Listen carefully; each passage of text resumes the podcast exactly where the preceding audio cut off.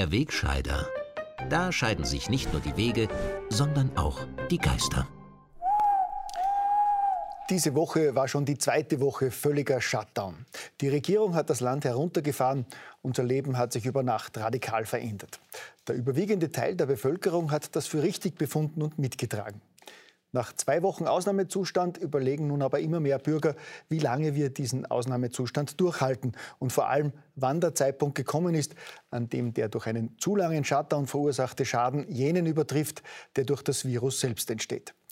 Gleichzeitig mehren sich kritische Stimmen. Nicht nur Finanz- und Wirtschaftsexperten warnen vor überzogenen Maßnahmen, sondern auch namhafte Ärzte, Virologen und Epidemiologen. Sie alle werden für ihre abweichenden Wortmeldungen heftig attackiert. Von ihren eigenen Kollegen, von der Mehrzahl der Medien und gleichgeschalteten Journalisten und von den Entscheidern in der Politik selbst. In einer Pressekonferenz hat auch der Bundeskanzler am Donnerstag kritische Stimmen zum völligen Shutdown als Beschwichtigungsversuche abqualifiziert und die Bevölkerung aufgefordert, den Kritikern keinen Glauben zu schenken. Halten Sie sich an die Vorgaben und glauben Sie keinen Beschwichtigungs- oder Beruhigungsversuchen. Ja, ich kann Sie beruhigen, meine Damen und Herren. Ich will nichts beschwichtigen. Ich will schon gar nicht dazu beitragen, dass Menschen die staatlich verordneten Maßnahmen derzeit nicht befolgen und andere damit in Gefahr bringen. Soweit ich mitbekommen habe, ist es aber auch in dieser Ausnahmesituation noch erlaubt, frei zu denken und eine andere Meinung zu haben. Manche glauben sogar, dass ein gesundes Zweifeln und Hinterfragen gerade in schwierigen Zeiten die Aufgabe unabhängiger Journalisten ist. Wenn Sie aber keine andere Meinung und kein kritisches Hinterfragen eines monatelangen Shutdowns hören wollen, muss ich an dieser Stelle darauf hinweisen, Vorsicht, die folgenden Minuten könnten zu Ihrer Verunsicherung beitragen. Bitte schalten Sie jetzt den Fernseher oder zumindest den Ton aus. Die nächste beruhigende Sendung bei Servus TV beginnt in circa fünf Minuten. Für alle, die weiter drangeblieben sind, was mich umtreibt, ist die Sorge um unser Land. Was tut man, wenn man täglich erlebt, dass sich selbst die Experten nicht einig sind, die Regierungen aber fast alle nur dem Rat des völligen Herunterfahrens folgen? Ich sage es noch einmal, damit in dieser sensiblen Zeit kein falscher Eindruck entsteht. Es geht definitiv nicht darum, die Erstmaßnahmen der Regierung in Frage zu stellen. Es geht nicht um Corona-Partys oder um die unverbesserlichen Quarantäne-Crasher, die nach dem dumpfen Motto uns passiert eh nichts sinnvolle Maßnahmen ignorieren. Es geht vielmehr darum, wie es jetzt weitergeht. Eine Pause von ein paar Wochen kann ein gesundes Wirtschaftssystem wie unseres überstehen. Monatelangen Stillstand hält das beste System nicht aus. Darüber sind sich die renommiertesten Wirtschaftsfachleute einig. Sollte der Shutdown der Wirtschaft aber länger dauern, zum Beispiel in unserem schlimmsten Szenario drei Monate und dann vier Monate langsame Erholung, dann könnte das Wachstum eben minus 20 Prozent betragen. Das ist das Worst-Case-Szenario.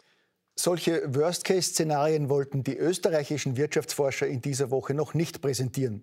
Mit der Begründung, das bringe nur Panik bei der Bevölkerung. Die Chefs von WIFO und IHS sprechen derzeit davon, dass es heuer eine Rezession von zwei bzw. zweieinhalb Prozent geben soll. Im günstigsten Fall, wohlgemerkt. Wenn aber selbst der besonnene WIFO-Chef Christoph Badelt wörtlich meint, lange können wir uns das nicht leisten, dann ist Feuer am Dach. Und dann ist es wohl Zeit, über Alternativen zum völligen Shutdown nachzudenken. Jetzt gibt es natürlich Menschen, die wollen durch solche Informationen nicht beunruhigt werden und die hätten es lieber, wenn die Stille im Land nicht medial gestört wird. Manche fordern, die Medien müssten jetzt für Solidarität und Ruhe sorgen. Sorry, liebe Leute, aber Solidarität und Ruhe sind nicht des Journalisten erste Pflicht. Natürlich braucht es in der Krise Solidarität, aber es braucht gerade jetzt auch kritisches Hinterfragen, Meinungsvielfalt und einen Wettbewerb der besten Ideen. Sicherlich hatte die Regierung mit ihren Erstmaßnahmen zur Eindämmung der Corona-Infektionen Bestes im Sinn. Aber soll man jetzt deshalb andere Fakten verschweigen? Natürlich sind die Bilder aus italienischen Krankenhäusern furchtbar.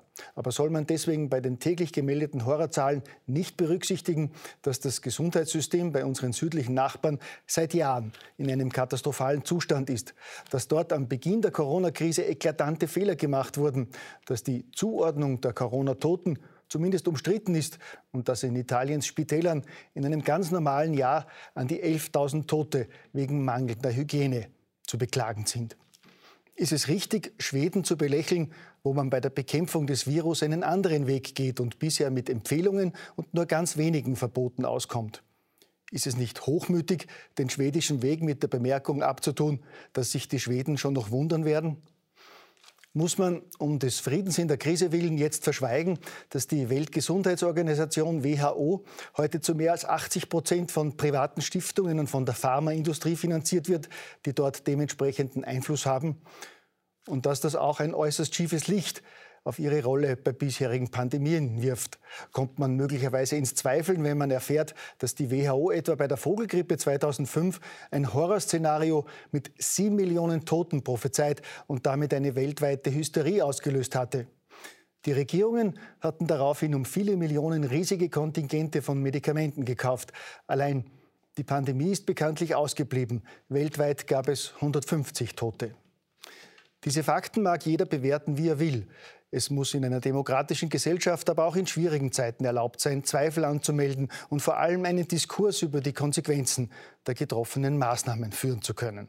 Das Virus ist sehr gefährlich, das sagen Mediziner. Die Wirtschaftskrise ist ebenfalls gefährlich. Das sind zwei Probleme, die ja sehr eng verwoben äh, sind. Deshalb ist es jetzt sehr wichtig, dass wir das, was wir an Expertise haben, aus verschiedenen Richtungen zusammenbringen und eine integrierte Strategie für den Ausstieg entwickeln. Soll heißen, die staatlichen Maßnahmen waren eine radikale, aber wirksame Vorgangsweise für eine kurze, absehbare Zeit.